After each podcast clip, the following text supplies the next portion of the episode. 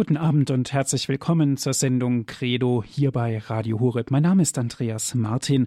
Viele Grüße gehen auch jetzt an alle Zuhörer von Radio Maria, die uns zugeschaltet sind und an alle, die uns hören über DAB Plus im deutschlandweiten Programm. Herzlich willkommen zur Sendung Credo im Grundkurs der Philosophie. Heute schreiten wir in der Scholastik wieder einen Schritt weiter. Mit Herrn Dr. Peter Egger sind wir in einem Gespräch aus Brixen. Ein Schritt weiter zur Spätscholastik. Der Begriff Scholastik dient eigentlich der Bezeichnung einer Epoche der Philosophie und der Theologiegeschichte. In der scholastischen Methode setzt sie sich durch als höheres Bildungswesen und prägt auch diese. Die chronologische Abgrenzung dieser Epoche und vor allen Dingen ihrer Phasen, es sind drei Phasen, wir sprechen von Hoch, von Früh- und Spätscholastik, ist allerdings sehr unscharf und die genaue Abgrenzung dieser Phasen ist auch vielleicht auch problematisch zu sehen. Vor allem hinsichtlich des Beginns der Scholastik gehen die Ansätze auseinander. In der Forschung spricht man daher auch von der Vorscholastik als einer der Frühscholastik.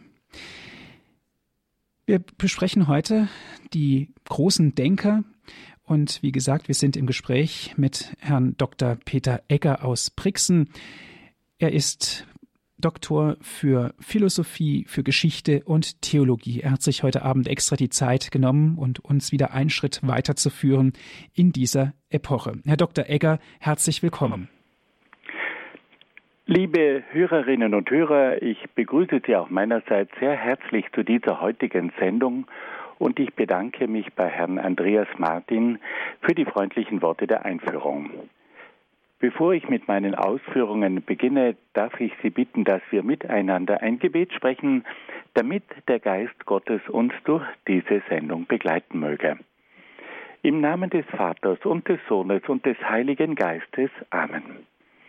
Komm, Heiliger Geist, und erfülle die Herzen deiner Gläubigen und entzünde in ihnen das Feuer deiner Liebe. Sende aus deinen Geist und alles wird neu geschaffen und du wirst das Angesicht der Erde erneuern. Dann wenden wir uns an die Mutter Gottes und bitten sie um ihre Fürbitte. Gegrüßet seist du, Maria, voll der Gnade, der Herr ist mit dir.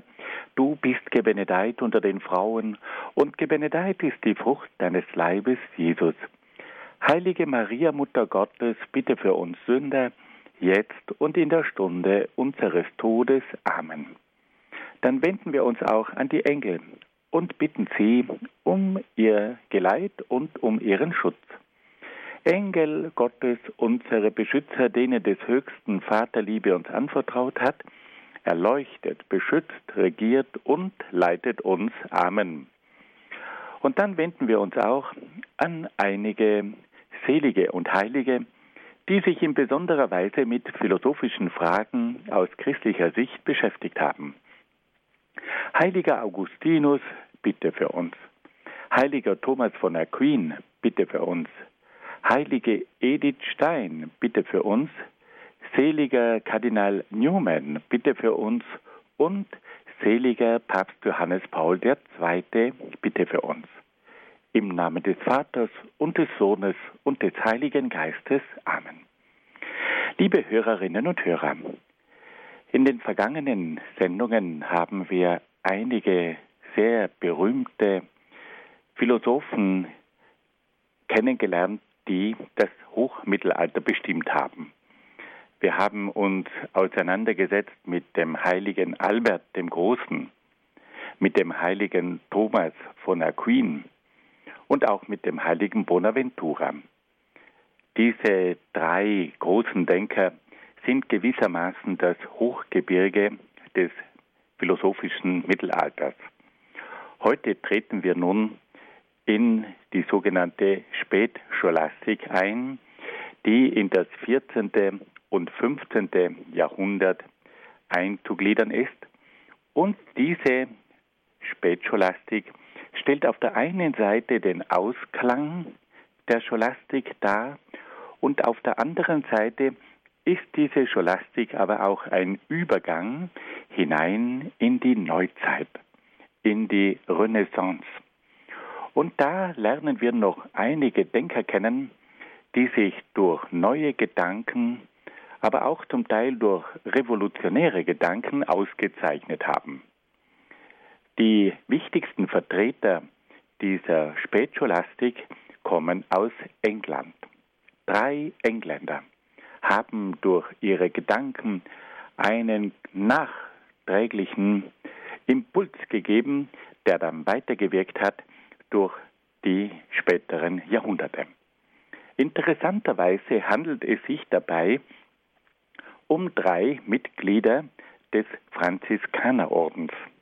Es waren also drei hochbegabte Franziskanermönche, die sich durch ihre philosophischen Gedanken ausgezeichnet haben und die der Nachwelt einiges zum Nachdenken aufgegeben haben. Wir wollen gleich mit dem ersten dieser drei Franziskanerphilosophen beginnen, nämlich mit Roger Bacon.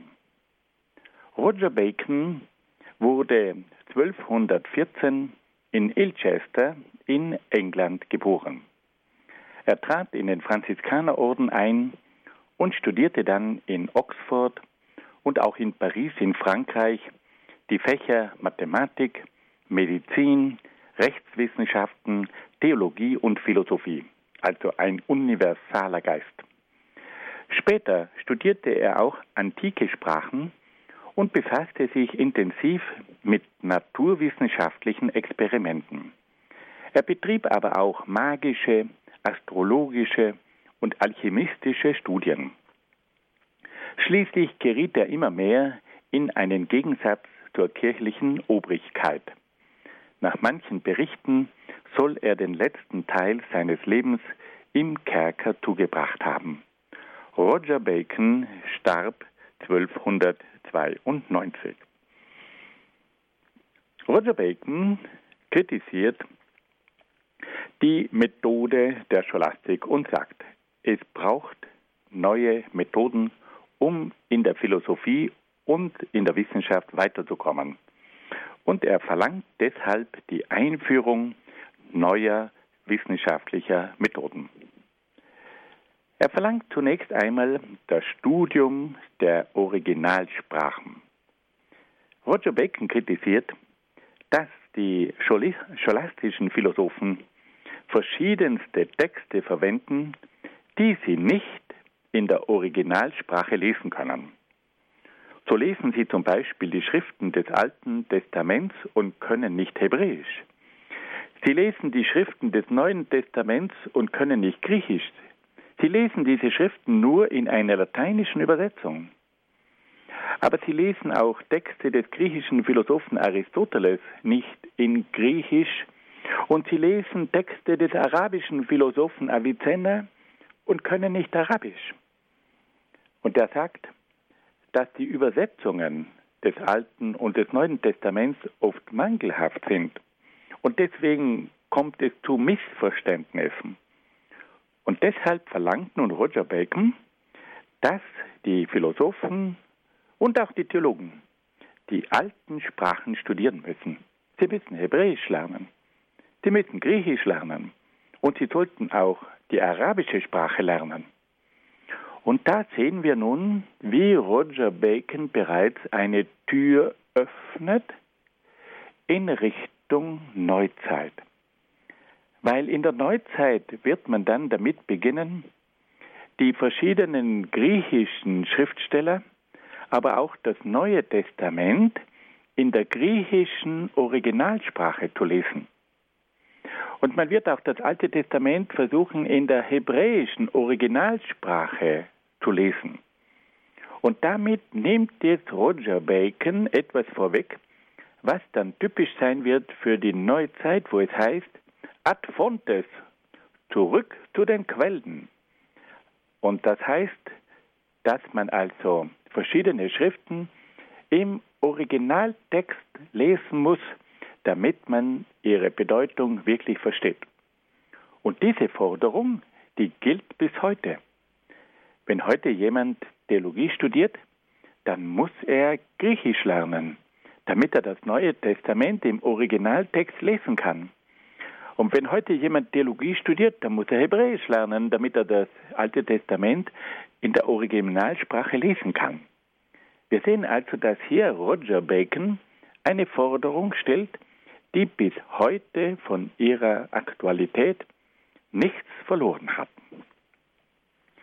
Dann kommt die zweite Forderung von Roger Bacon. Bacon kritisiert, dass die scholastischen Philosophen keine Kenntnisse der Mathematik hätten. Die Mathematik sei aber die Grundlage aller Wissenschaften. Ohne Mathematik sei es nicht möglich, in die verschiedenen Bereiche der Wissenschaft einzudringen. Also fordert Roger Bacon, dass sich die Philosophie dem Studium der Mathematik widmen sollten. Liebe Freunde, wir sind hier im 13. Jahrhundert. Und da fordert dieser Franziskanerphilosoph, dass also die Philosophen die Mathematik studieren müssen, damit sie imstande sind, die Wissenschaft auf der Grundlage der Mathematik voranzutreiben. Und auch das ist eine Forderung, die dann am Beginn der Neuzeit in der Renaissance hochaktuell wurde. Und auch bis heute gilt die Tatsache, dass ein Mensch, der sich in der modernen Wissenschaft bewegen will, eine solide Kenntnis der Mathematik haben muss. Wir sehen also, Roger Bacon hat hier wiederum eine Tür in die Neuzeit geöffnet. Eine dritte Forderung. Er sagt, es braucht für die Wissenschaft auch die Erfahrung der Wirklichkeit. Es braucht die experimentelle Methode. Man kann sich nicht nur auf die früheren Schriftsteller und auf die früheren Denker berufen. Man kann nicht nur sagen, das hat der Philosoph Aristoteles gesagt, man muss auch selber einmal prüfen, ob das, was er sagt, stimmt. Also man kann sich nicht nur berufen auf große Denker der Vergangenheit, man muss auch selber durch eigene Erfahrungen, durch eigene Experimente überprüfen, ob das, was früher gesagt worden ist, wirklich stimmt. Und auf diese Art und Weise fordert Bacon, dass man nicht einfach Dinge übernehmen darf von früheren Denkern, sondern dass man auch selber denken muss und dass man auch selber Experimente durchführen muss, um festzustellen, ob das, was früher gesagt worden ist, wirklich stimmt. Wenn nämlich jeder nur das übernimmt, was früher gesagt worden ist, dann gibt es ja keinen Fortschritt. Und er verlangt deshalb, dass man eigene Erfahrungen macht, dass man die Dinge selbst überprüft und sich nicht einfach auf frühere Autoritäten beruft, dass man sagt, ja, das steht in der Bibel, das haben die Kirchenväter gesagt, das hat Aristoteles so niedergeschrieben. Nein, Überprüf das mal. Geh mal der Sache nach. Vielleicht gibt es neue Erkenntnisse. Und damit hat jetzt Roger Bacon auch auf einer dritten Ebene eine Tür geöffnet und sagt, es braucht die selbstständige Untersuchung der Dinge. Man kann sich nicht immer nur auf frühere große Denker berufen. Es gilt, die Dinge selbst zu überprüfen. In diesen Forderungen von Roger Bacon kündigen sich bereits die neuen Methoden der Neuzeit an. Das Studium der alten Sprachen, Hebräisch und Griechisch bei den Humanisten, die dem Menschen die Möglichkeit geben, diese Quellen, diese alten Schriften einmal im Original zu lesen, damit sie wirklich begreifen, was in diesen Schriften steht Sie dürfen sich nur, nicht nur einfach auf Übersetzungen verlassen, sondern Sie müssen selber diese Schriften im Original lesen können. Die zweite Forderung ist die, dass Roger Bacon sagt, es braucht mathematische Kenntnisse als Grundlage für die Wissenschaft. Und auch da hat er vieles vorweggenommen, weil nämlich dann in der Neuzeit und in der Zeit des Barocks die Mathematik zu einer Universalmethode wird. Vor allem in der Strömung des Rationalismus, die auf der Vernunft aufbaute. Da war die Mathematik die Methode, auf der alles aufgebaut hat. Und dann hat er schließlich auch das Experiment verlangt, nicht nur das gläubige Vertrauen auf die Aussagen von früheren Denkern. Nein, bitte selber nachschauen, überprüfen, eigene Beobachtungen anstellen, Experimente durchführen, damit man wirklich selber sich ein Bild macht, was los ist. Sie sehen also, dass dieser Roger Bacon hier ein Pionier der Neuzeit war und dass er hier ganz neue Türen öffnet durch das Studium der alten Sprachen, dann durch die Methode der Mathematik und schließlich auch durch das eigene Experiment. Nun wenden wir uns einem weiteren Denker zu, nämlich Johannes Duns Scotus. Dieser Mann stammt aus Schottland. Der Zunahme Scotus heißt auf Lateinisch der Schotte. Also der Mann hieß dann Johannes Duns aus Schottland. Johannes Duns Scotus. Ich darf Ihnen zunächst einmal ganz kurz etwas erzählen von seinem Leben. Duns Scotus wurde um 1270, also im 13. Jahrhundert, in Maxton in Schottland geboren. Schon in jungen Jahren trat er in den Franziskanerorden ein. Er studierte Theologie und Philosophie in Oxford. Dann wirkte er als Professor der Theologie in Cambridge, Paris und Oxford. Und im Jahr 1307 zog er nach Köln, wo er an der Ordenshochschule der Franziskaner lehrte. Dort starb er bereits 1308 und sein Grab befindet sich in Köln.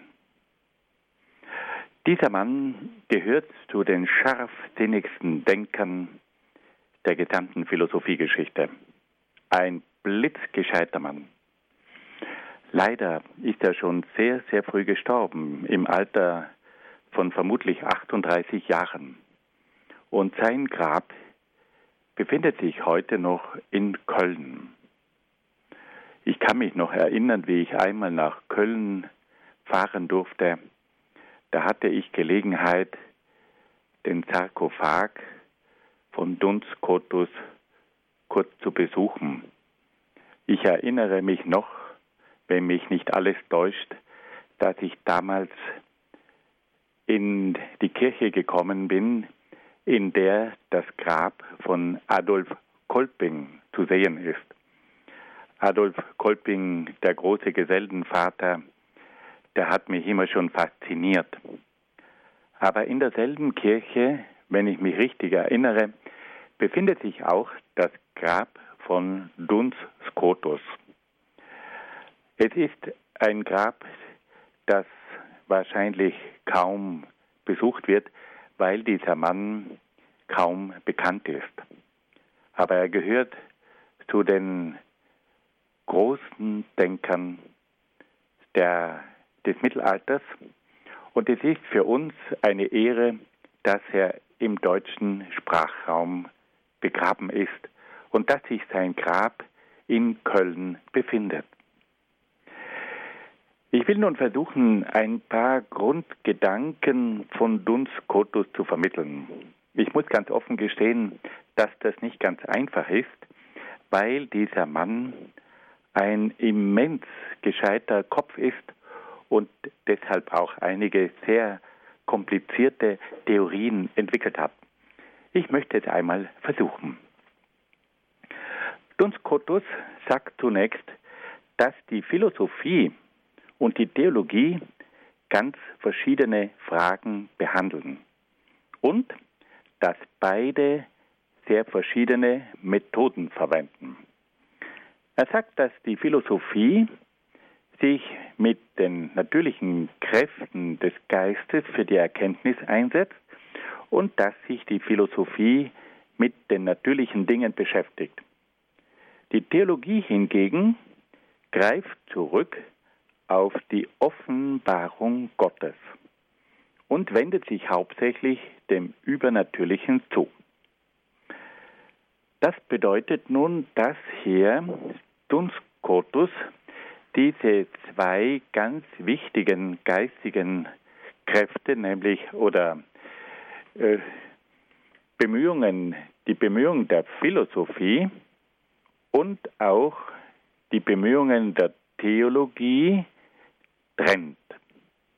Bisher haben wir nämlich immer gehört, dass die Philosophie die Dienerin der Theologie sei. Und wir haben vernommen, dass die mittelalterliche Philosophie die Philosophie in den Dienst der Theologie gestellt hat. Man hat also die Philosophie dazu verwendet, um dadurch der Theologie eine Hilfe zu ermöglichen. Nun kommt Duns Scotus und sagt, das geht ja eigentlich gar nicht, weil nämlich die Philosophie sich mit ganz anderen Mitteln um die Erkenntnis bemüht und sich auch mit ganz anderen Dingen auseinandersetzt. Und damit wird nun diese Partnerschaft zwischen der Philosophie und auch der Theologie in Frage gestellt. Wenn diese zwei Disziplinen, diese zwei Bereiche ganz unterschiedliche Methoden anwenden und wenn diese zwei Bereiche dann auch noch sich verschiedenen Dingen zuwenden, dann können die eigentlich kaum eine Partnerschaft eingehen. Und dadurch wird also die jahrhundertelange Partnerschaft zwischen der Philosophie einerseits und der Theologie andererseits in Frage gestellt. Duns Scotus erklärt das auch und sagt, dass sich die Philosophie der rein natürlichen Kräfte des Geistes bedient. Und er sagt, dass sich die Philosophie auf der Grundlage der Logik um die Erklärung der Welt bemüht.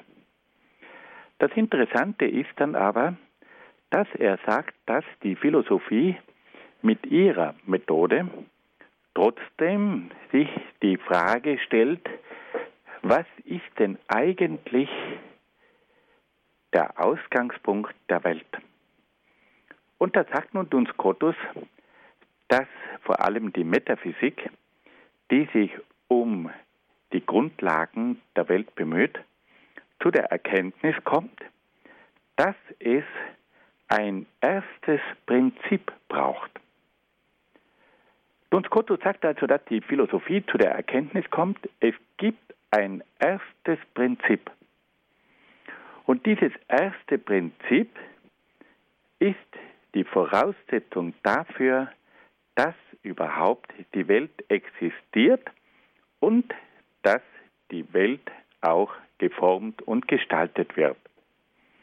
Er sagt also, dass die Philosophie mit ihren Methoden zur Erkenntnis kommt, dass es ein erstes Prinzip gibt und dass man auch dieses erste Prinzip mit Hilfe der Philosophie beschreiben kann.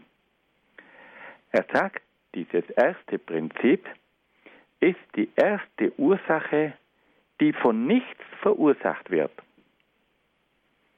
Und diese erste Ursache ist dann auch das Vollkommenste, ist auch das Beste und ist auch das Ziel von allen Dingen.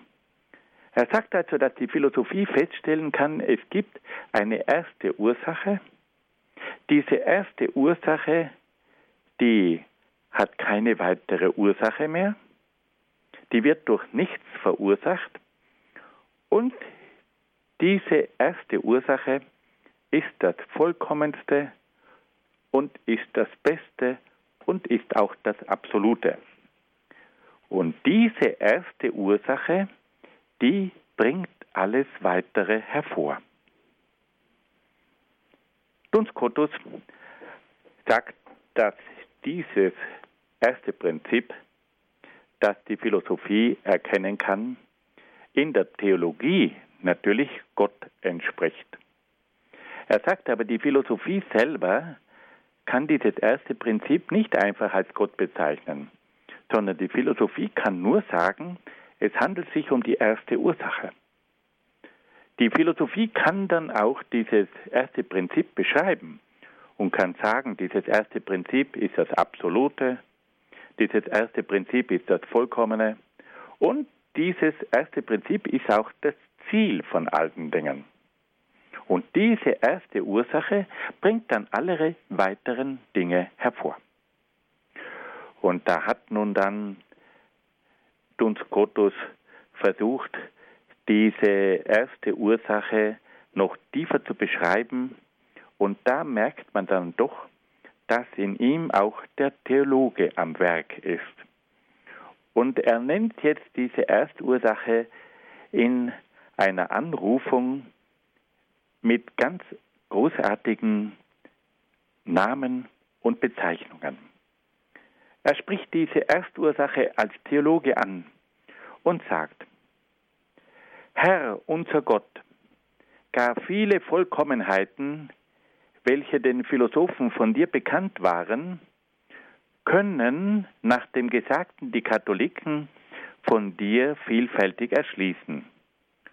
Du bist das erste Bewirkende. Du bist das letzte Ziel. Du bist der Höchste. Du bist das Vollkommene. Du überschreitest alles. Du lebst das Leben höchsten Ranges, denn du bist verstehend und wollend. Du bist selig. Du bist die höchste Seligkeit. Du bist die klare Schau deiner selbst und du bist die freudvollste Liebe. Liebe Freunde, das sind wunderbare Aussagen. Also, Duns Scotus sagt zwar, dass die Philosophie ihre eigene Methode hat, die sich ganz von der der Theologie unterscheidet. Er geht zunächst einmal rein philosophisch vor und nennt dann eine erste Ursache. Und diese erste Ursache, das ist das Vollkommene, das ist das Absolute, das alles hervorbringt. Und nun, nachdem die Philosophie mit ihrer eigenen Methode zur Erkenntnis der Erstursache gekommen ist, nimmt er diese philosophische Erkenntnis und wendet sie nun in der Theologie an. Und dort stellt er nun diese philosophische Erkenntnis hinein in die Theologie und spricht sie nun als Gott an und bezeichnet nun im Bereich der Theologie diese erste Ursache der Philosophie mit theologischen Ausdrücken. Dann hat Duns Scotus noch etwas ganz Großartiges eingeführt. Er hat sich zum ersten Mal mit der Frage nach der Bedeutung des Individuums beschäftigt. Und da müssen wir etwas sagen. In der mittelalterlichen Philosophie hat man sich immer nur mit dem Allgemeinen beschäftigt und nicht mit dem Einzelnen. Man hat gesagt, also die allgemeinen Erkenntnisse, die sind wissenschaftlich und die einzelnen Dinge, die kann man nur erklären von den allgemeinen Aussagen her. Ich bringe ein modernes Beispiel. Da haben wir jetzt den Bello, einen Hund. Und nun sagt die mittelalterliche Philosophie etwas vereinfacht ausgedrückt, diesen Bello, diesen Hund, den wir da zu Hause haben, den können wir nur erklären, wenn wir uns die Frage stellen, was ist denn eigentlich allgemein ein Hund? Wenn ich sage der Bello, dann sage ich, der Bello ist ein Hund. Und damit habe ich jetzt unseren lieben Bello, der immer wieder bellt, mit Hilfe einer allgemeinen Aussage ein Hund erklärt. Also der einzelne Hund, unser lieber Bello, wird jetzt erklärt mit einem allgemeinen Ausdruck, indem ich sage, er ist ein Hund. Wenn wir das einmal umsetzen auf unsere Lieblingskatze, da ist jetzt die kleine Bussi. also ein nettes Kätzchen. Und wenn man sich jetzt fragt, ja, was ist denn diese Bussi? Dann sagen wir, ja, das ist eine Katze. Und damit haben wir jetzt die Bussi mit Hilfe von der allgemeinen Aussage Katze erklärt. Die Bussi ist eine Katze. Man hat also die einzelnen Dinge immer von der allgemeinen Gattung her erklärt. Der Bello, ja, das ist ein Hund. Und die Busse, ja, das ist eine Katze. Aber damit hat man sozusagen eigentlich immer nur allgemeine Erklärungen. Ein Hund, das ist für alle Hunde gültig. Eine Katze, für alle Katzen gültig. Hat man allgemeine Erklärungen verwendet für einen bestimmten Hund, für den Bello. Und für eine bestimmte Katze, für die Pussy. Aber was da zu kurz gekommen ist, man hat den Bello nicht als Bello erklärt. Und man hat die Bussi nicht als Buzzi erklärt. Man hätte sagen müssen, der Bello, der hat also ein ganz bestimmtes Aussehen, dann hat er noch ganz bestimmte Eigenheiten. Und bei der Buzzi, da können wir sagen, die hat dann noch so ein rotes Halsband und dann hat sie vielleicht noch ein Glöckchen am, am Schwanz und ähnliches mehr. Und das ist dann die Bussi als Bussi und der Bello als Bello. Und das ist im Mittelalter zu kurz gekommen. Man hat also immer nur die einzelnen Dinge mit allgemeinen Aussagen erklärt, aber nie die einzelnen Dinge als einzelne Dinge. Die Bussi hat man nie als Bussi erklärt, sondern immer nur als Katze und Schluss. Und den Bello hat man als Bello erklärt, als Hund erklärt, aber nie als Bello. Und jetzt sagt uns Kotus, es wäre doch eigentlich wichtig, dass wir das Individuum einmal besser erklären. Also den Bello als Bello. Und dass wir die Bussi als Buzzi erklären. Und da kommt nun bei Duns Kotus etwas ins Spiel, was wir die Erkenntnis des Individuums nennen. Das einzelne Stück ist interessant. Der Bello als Bello ist interessant. Und die Bussi als Bussi ist interessant und nicht nur die Bussi als Katze und der Bello als Hund. Und damit rückt jetzt bei Dunskotus das Individuum in den Mittelpunkt und nicht nur die Gattung.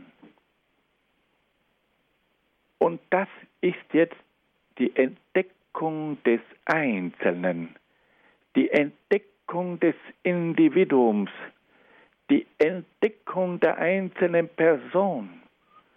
Und da, liebe Freunde, merken Sie jetzt schon durch diese Entdeckung des Individuums, durch diese Entdeckung des Einzelnen, durch diese Entdeckung des Persönlichen, entsteht hier jetzt das Wissen um den einzelnen Menschen. Und das ist jetzt wiederum ein Schritt in Richtung Neuzeit. In der Neuzeit steht das Individuum im Mittelpunkt. In der Neuzeit steht der einzelne Mensch im Mittelpunkt. In der Neuzeit, da steht die Person und das Ich im Mittelpunkt. Das ist nicht mehr eine Gattung, das ist nicht mehr eine Typologie, das ist das Individuum, das bin ich. Und auf diese Art und Weise hat nun Dunskotus etwas in Gang gesetzt, was dann für die ganze Neuzeit bis herauf in unsere Zeit von größter Wichtigkeit ist, nämlich das Individuum, das Einzelne, die Person, das unverwechselbar Einmalige. Das wird hier in der Philosophie von Duns sehr ernst genommen und öffnet damit die Tür in die Neuzeit. Und dann hat er noch einen weiteren ganz wichtigen Schritt gesetzt. Er hat nachgedacht über das Verhältnis von Erkenntnis und Willen. Im Mittelalter war man immer der Meinung, dass der Mensch zunächst etwas erkennt Und das, was er erkennt, das wird dann auch durch den Willen durchgeführt. Also die Erkenntnis steht an erster Stelle und die Erkenntnis bestimmt dann den Willen. Der Mensch erkennt etwas und dann wird das durch den Willen umgesetzt. Und nun kommt uns Kottus und sagt, nein, das muss nicht sein. Wenn nämlich der Mensch immer zuerst erkennt und dann erst will, dann ist ja der Wille nie frei, weil der Wille immer gebunden ist an die Erkenntnis. Zuerst muss ich also Erkenntnis erkennen, dann erkenne ich, was richtig ist und aufgrund dieser Erkenntnis will ich dann etwas. Und damit ist der Wille immer abhängig von der Erkenntnis. Und damit gibt es keine Willensfreiheit. Und Duns Scotus sagt, das geht ja ganz unmöglich. Er sagt, an erster Stelle steht der Wille und nicht der Erkenntnis. Zuerst muss der Mensch etwas wollen und dann bedient er sich der Erkenntnis, um diesen Willen umzusetzen. Also zuerst kommt der freie Wille und der will jetzt etwas. Und damit er das umsetzen kann, bedient er sich der Erkenntnis und mit Hilfe der Erkenntnis setzt er dann das, was er will, um. Und hier kommt es jetzt auch zu einer unglaublichen Neuorientierung. Wir haben bereits im Altertum gehört und im Mittelalter zuerst erkennt der Mensch etwas und dann muss es der Wille in die Praxis umsetzen. Das hat bereits bei Platon so begonnen.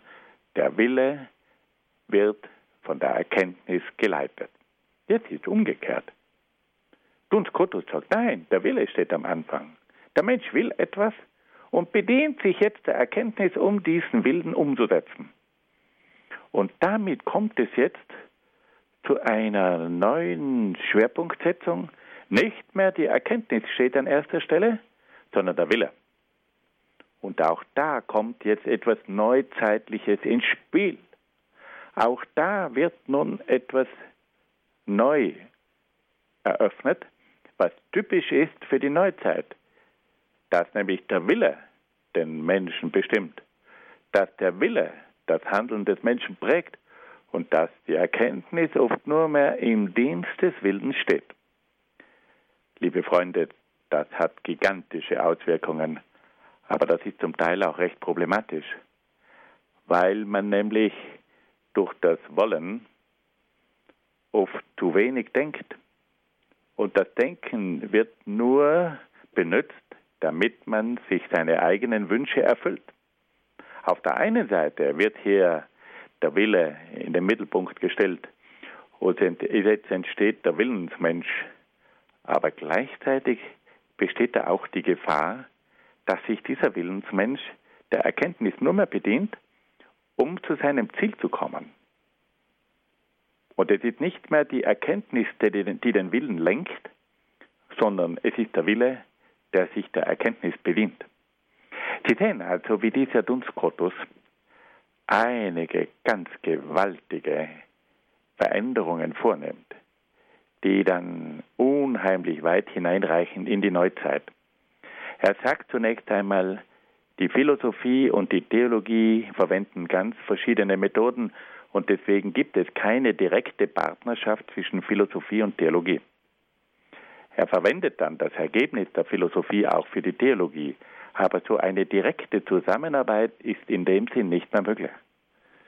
Er entdeckt dann auch das Individuum. Es ist nicht mehr das Menschsein im Allgemeinen, sondern der konkrete individuelle Mensch, der jetzt auch einmal in den Blickpunkt rückt. Dann sagt er, der Wille kommt vor der Erkenntnis. Es ist nicht mehr die Erkenntnis, die den Willen lenkt, sondern es ist der Wille, der sich der Erkenntnis bedient. Und auch gegenüber Gott, sagt er, kommt es nicht mehr so sehr darauf an, dass der Mensch Gott erkennt, sondern er, es kommt darauf an, dass der Mensch Gott liebt.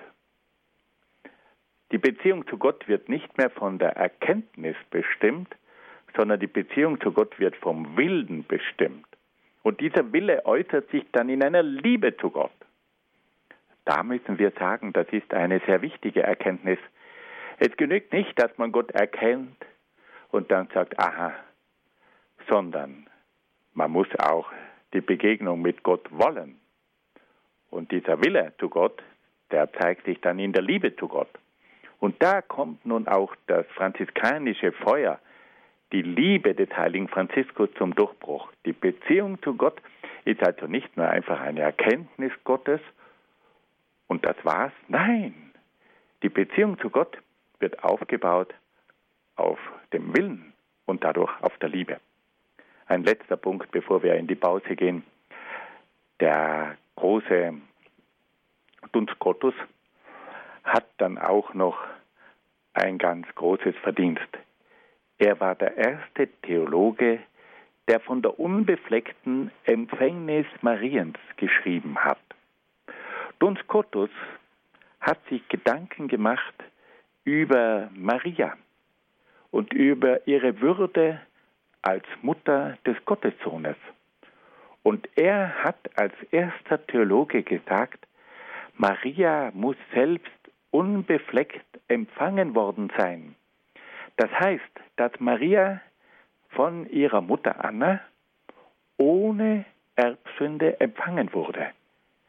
Sie wurde unbefleckt, das heißt in dem Fall ohne Erbsünde empfangen, damit sie würdig war, Mutter Gottes zu sein. Und wenn wir heute am 8. Dezember das Fest unbefleckte Empfängnis feiern, dass also Maria selbst ohne Erbsünde empfangen worden ist, dann geht dieser, dieses Fest auf, auch auf einen Anstoß von Duns Scotus zurück, der als erster gesagt hat, Maria muss ohne Erbsünde empfangen worden sein, um würdig zu sein, die Mutter des Herrn zu werden. Nun hören wir ein wenig Musik.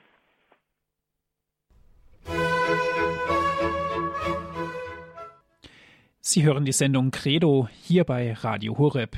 Wir befinden uns im Grundkurs der Philosophie.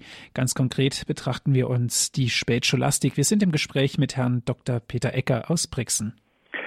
Liebe Hörerinnen und Hörer, wir wollen uns nun noch einem dritten Denker der Spätscholastik zuwenden, nämlich dem Engländer Wilhelm von Ockham. Ich darf Ihnen zunächst wieder etwas aus dem Leben von Wilhelm von Ockham erzählen. Ockham wurde um 1290 in Ockham bei London geboren. Er wurde Mitglied des Franziskanerordens und studierte und lehrte dann in Oxford und in Paris. Er wurde später dann einer Irrlehre beschuldigt und gefangen genommen, doch gelang es ihm, aus der Gefangenschaft zu fliehen. Aufgrund dieser Irrlehre wurde er dann aus der Gemeinschaft der katholischen Kirche ausgeschlossen und begab sich unter den Schutz von Kaiser Ludwig dem Bayern. Er zog dann nach München und unterstützte diesen Kaiser im Kampf gegen den Papst.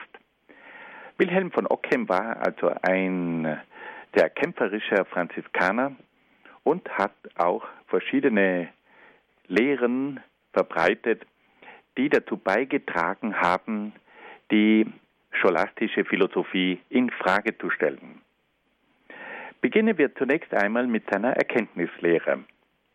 Nach Wilhelm von Ockham kann die Erkenntnis nur das mit Sicherheit erkennen, was sie mit den Sinnen wahrnehmen kann. Der Mensch kann also nur bei der sinnlichen Erkenntnis mit Hilfe seiner Augen, Ohren und so weiter davon ausgehen, dass diese Erkenntnis auch gesichert ist.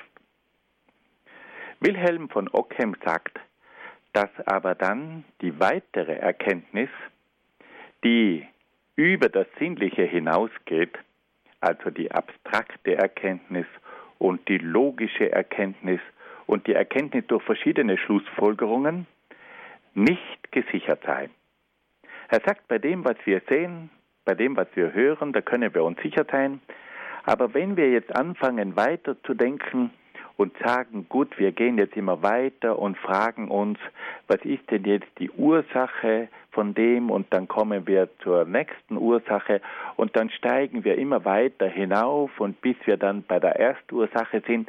Er sagt, das sind eigentlich alles nur Spekulationen.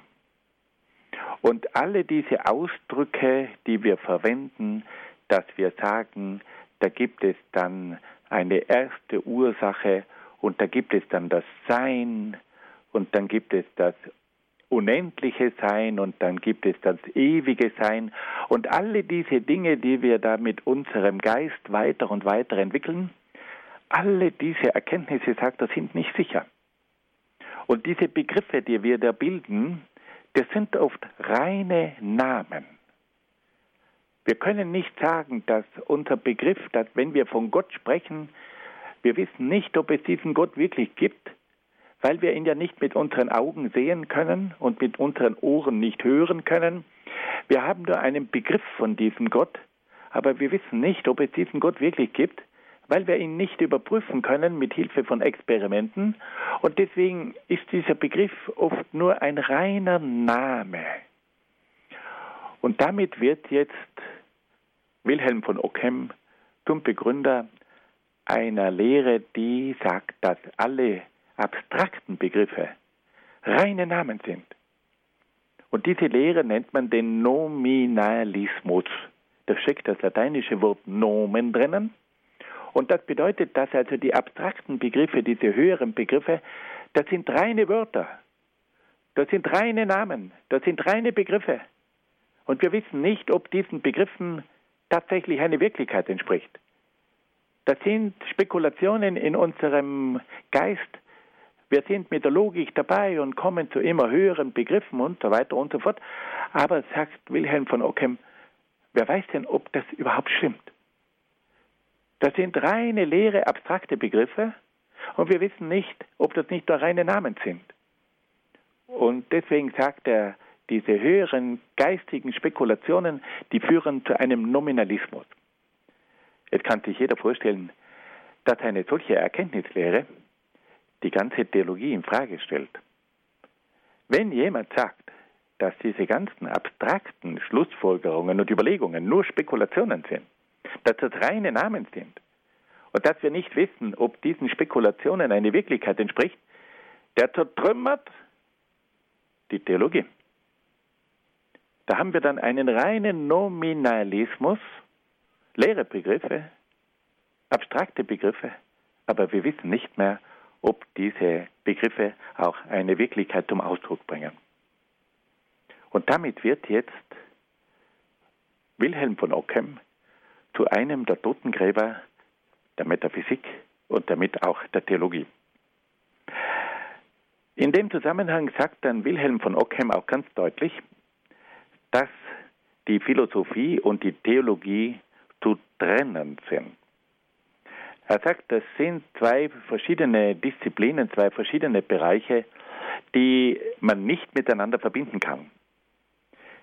Die Philosophie beschränkt sich auf den rein irdischen Bereich, die Theologie wendet sich dem Überirdischen zu. Die beiden Disziplinen, die Philosophie und die Theologie, haben eigentlich im Grunde genommen nichts miteinander zu tun. Und auf diese Art und Weise wird also der jahrhundertelange Pakt zwischen Philosophie und Theologie gekündigt. Die Philosophie ist nicht mehr die Magd der Theologie, sondern sie geht nun ihre eigenen Wege. Und sie gelangt dabei zu Lehren, die oft im Widerspruch zur Theologie stehen. Und da, liebe Freunde, erleben wir einen Scheideweg da erleben wir nun, dass die Philosophie sich aufmacht und ihre eigenen Wege geht und sich immer mehr gegen die Theologie wendet.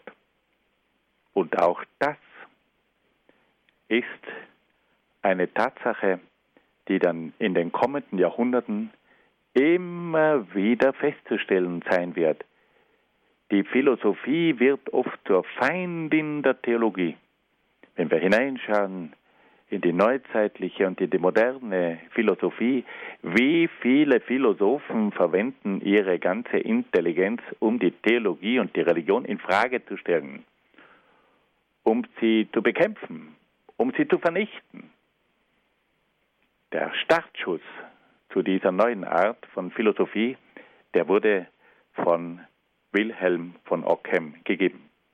Und schließlich verlangt dann Wilhelm von Ockham auch noch die strikte Trennung von Kirche und Staat. Die Kirche soll auf jede weltliche Macht und auf jeden irdischen Reichtum verzichten und sich ganz auf das Geistliche beschränken. Die Kirche soll eine reine geistliche Macht sein, die sich nicht um weltliche und politische Dinge kümmert. Damit versetzt Wilhelm von Ockham der mittelalterlichen Gesellschaft, die auf der Zusammenarbeit von Kirche und Reich, von Papst und Kaiser aufgebaut war, einen tödlichen Schlag. Wir wissen ja, dass das gesamte Mittelalter aufgebaut war auf der Zusammenarbeit von Papst und Kaiser, von Kirche und Reich. Und da entstand das sogenannte Heilige Römische Reich deutscher Nation. Nun wird dieser, diese Zusammenarbeit gekündigt. Es wird verlangt, dass die Kirche sich vom Staat radikal zu trennen hat, dass sie auf jede weltliche Macht zu verzichten hat. Nun, wir müssen eines sagen, an dieser Kritik ist auch etwas Richtiges dran. Die Kirche war im Mittelalter oft sehr stark auch in die weltlichen Belange eingebaut. Und sie war oft auch sehr irdisch orientiert. Und es ist nicht umsonst, dass Papst Benedikt dann einmal von der Entweltlichung der Kirche gesprochen hat. Aber diese Entweltlichung, die Papst Benedikt XVI. angesprochen hat, ist etwas ganz anderes als das, was hier Wilhelm von Ockham will. Wilhelm von Ockham will, dass die Kirche aus der Politik und aus der Gesellschaft ausgeklammert wird. Die Kirche wird gewissermaßen nur mehr zur seelsorglichen Institution. Sie wird gewissermaßen in die Sakristei verbannt. Und das ist etwas anderes. Wenn man nämlich sagt, die Trennung von Kirche und Staat, dann hat das seine Richtigkeit, aber nicht in dem Sinn, dass man damit die Kirche eliminiert. Die Kirche und der Staat sind getrennte Institutionen, aber es ist nicht so, dass die Kirche nicht mehr im demokratischen Spektrum Platz hätte. Und auch da sehen wir nun bei Wilhelm von Ockham eine Entwicklung vorgegeben, vorgezeichnet, die sich dann in den nächsten Jahrhunderten bis herauf in unsere Zeit immer wieder offenbart. Dass man nämlich versuchen will, die Kirche aus dem gesellschaftlichen Bereich hinauszudrängen. Sie sehen also, dass hier mit Wilhelm von Ockham ein gewaltiger Geist in Erscheinung tritt, der ganz bestimmte Forderungen stellt, die weit hineinreichen bis in die heutige Zeit. Fassen wir es noch einmal zusammen. Er vertritt also eine Erkenntnislehre, die davon ausgeht, dass nur die sinnliche Erkenntnis der einzelnen Dinge gesichert sei und dass alles weitere Denken, das abstrakte Denken, das logische Denken, das schlussfolgernde Denken, dass das reine Spekulationen seien und dass diese allgemeinen Begriffe, die sich dabei ergeben von Gott und dem Urprinzip und so weiter, dass das reine Namen seien, dass das leere Begriffe sind und wir nicht mehr sagen können, ob diesen Begriffen auch eine Wirklichkeit entspricht. Und damit setzt er gewissermaßen die Möglichkeit der Philosophie Schachmatt für die Theologie gültige Erkenntnisse zu gewinnen. Das Zweite ist dann, dass er die Philosophie und die Theologie strikt trennt und sagt, die Philosophie beschäftigt sich mit irdischen Dingen und die Theologie mit überirdischen Dingen, die haben nichts miteinander zu tun. Und dadurch kommt es zur Trennung von Philosophie und Theologie. Die Philosophie geht nun ihre eigenen Wege und wendet sich immer wieder gegen die Theologie und das hat sich dann in den folgenden Jahrhunderten auch immer wieder gezeigt. Und schließlich noch die radikale Trennung von Kirche und Staat. Und auf diese Art und Weise wird also eine Trennung eingeleitet, die dann schließlich sogar zur Eliminierung der Kirche aus der Gesellschaft ausarten kann. Nun wollen wir noch ganz kurz auf einen großen Mann eingehen, den wir hier leider nur streifen können, aber wir können nicht umhin, auch noch von Meister Eckehard ganz kurz etwas zu sagen. Meister Eckhard wurde um 1260 in Hochheim bei Gotha in Thüringen geboren. Er trat in Erfurt in den Dominikanerorden ein. Er absolvierte seine Studien der Theologie in Straßburg und Köln. Er war dann Prior der Dominikaner in Erfurt, war dann später Universitätslehrer in Paris, in Straßburg und schließlich in Köln. Dieser Mann war ein faszinierender Lehrer und er hat eine ganze Menge von Menschen begeistern können durch seine Art der Theologie. Meister Eckhart war der bekannteste Mystiker der Spätscholastik. Und in seinen Schriften spürt man immer wieder diese spirituelle Beziehung zu Gott. Meister Eckhart sagt, und da ist er ein Gegengewicht zur Philosophie, dass die Erkenntnis Gottes nicht über einzelne Denkschritte der Logik erfolgt, sondern über eine unmittelbare innere Anschauung. Er sagt, der Mensch braucht nicht so und so viele Überlegungen und Denkschritte und Schlussfolgerungen, bis er endlich kapiert, dass es Gott gibt, sondern der Mensch hat die Möglichkeit, in seinem Inneren zu einer unmittelbaren inneren Anschauung Gottes zu kommen. Und damit das möglich ist, braucht es eine Eingebung Gottes. Meister Eckhart greift also zurück auf die Inspiration, auf die Einhauchung Gottes im Inneren des Menschen. Damit hat also gewissermaßen Meister Eckhart darauf hingewiesen, dass die tiefere Beziehung zu Gott nicht so sehr eine Frage der Philosophie ist, die mit Hilfe der Logik versucht, dich an Gott heranzubewegen, sondern dass die Begegnung mit Gott auf einer inneren Anschauung beruht, dass der Mensch in seinem Innersten von Gott berührt wird, dass er eine Inspiration, also eine Anhauchung Gottes erfährt, dass er inspiriert wird und auf diese Art und Weise kommt es zur Begegnung mit Gott. Meister Eckhart hat dann allerdings Gott in eine große Ferne gerückt. Er sagt, Gott ist so unendlich und so unfassbar, dass er für uns der ganz Jenseitige ist. Gott ist mit all den menschlichen Kräften nicht erfassbar, er ist der ganz Jenseitige. Er ist immer das, was den Menschen übersteigt. Und er sagt, wir können von Gott im Grunde genommen nichts sagen. Wir können ihn zwar erfahren, aber wir können über sein Wesen nichts sagen. Wir können nur sagen, was Gott nicht ist. Wenn wir zum Beispiel sagen, Gott ist unendlich, dann sagen wir, Gott ist ohne Ende. Und wenn wir sagen, er ist ewig, dann sagen wir, er ist ohne Zeit. Wir können nur das sagen, was er nicht ist. Er hat kein Ende. Er hat keine Zeit. Er ist also überzeitlich. Und dadurch können wir nur das sagen, was Gott nicht ist, weil wir nicht imstande sind, das zu sagen, was er ist. Also er ist der ohne Ende, er ist jenseits und ohne Zeit, also das, was er nicht ist, das ist uns möglich. Aber das, was Gott an sich ist, das können wir nicht sagen. Und hier wird es bei Meister Eckhart doch oft ein bisschen problematisch, weil er damit gewissermaßen Gott so entrückt, dass wir oft nicht mehr die Möglichkeit haben, über ihn etwas zu sagen.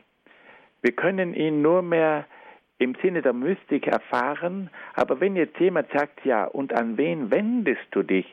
Welches Wesen hat dieser Gott? Da wird Gott gewissermaßen uns entzogen. Dann zum Schluss noch ein letzter Gedanke. Meister Eckhart fragt sich auch, wie der Mensch sich Gott nähern kann. Was soll der Mensch tun, damit er imstande ist, zu dieser inneren Anschauung mit Gott zu gelangen? Da nennt er ganz konkret die Absage an die Sünde. Der Mensch muss der Sünde absagen, damit er innerlich rein wird und damit in eine Verfassung gelangt, die es ihm ermöglicht, Gott zu begegnen. Solange der Mensch von der Sünde verdunkelt ist, kann er nicht das Licht Gottes wahrnehmen. Dann braucht es auch eine gewisse innere Gelöstheit und Gelassenheit. Der Mensch kann nicht Gott erzwingen und sagt, ich will jetzt zu dir kommen. Der Mensch muss gelöst sein. Der Mensch muss gelassen sein. Er muss sich öffnen, aber es ist dann Gott, der zu ihm auf Besuch kommt. Dann braucht der Mensch auch eine Distanz zu den irdischen Dingen. Wenn der Mensch von den irdischen Dingen erfüllt ist und erfasst ist, dann kann er nicht loslassen und ist damit nicht offen für die Begegnung mit Gott. Und schließlich muss der Mensch auch noch seinen Eigenwillen aufgeben, damit er in den Willen Gottes einwilligen kann. Das sind großartige Aussagen. Die Absage an die Sünde, die innere Gelöstheit und Gelassenheit, die Distanz zu den irdischen Dingen und das Aufgeben des Eigenwillens. Da können wir bei Meister Eckhart in die Schule gehen. Also das war jetzt sehr, sehr knapp, aber vielleicht sind doch einige Anregungen für uns alle dabei. Wir können uns laut Meister Eckhart Gott durch die innere Anschauung nähern.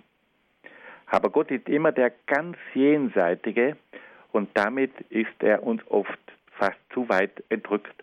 Und wir haben dann die Möglichkeit, mit Hilfe von vier Schritten uns bereit zu machen für diese innere Anschauung Gottes durch die Absage an die Sünde, die innere Gelöstheit und Gelassenheit, die Distanz zu den irdischen Dingen und durch das Aufgeben des Eigenwillens.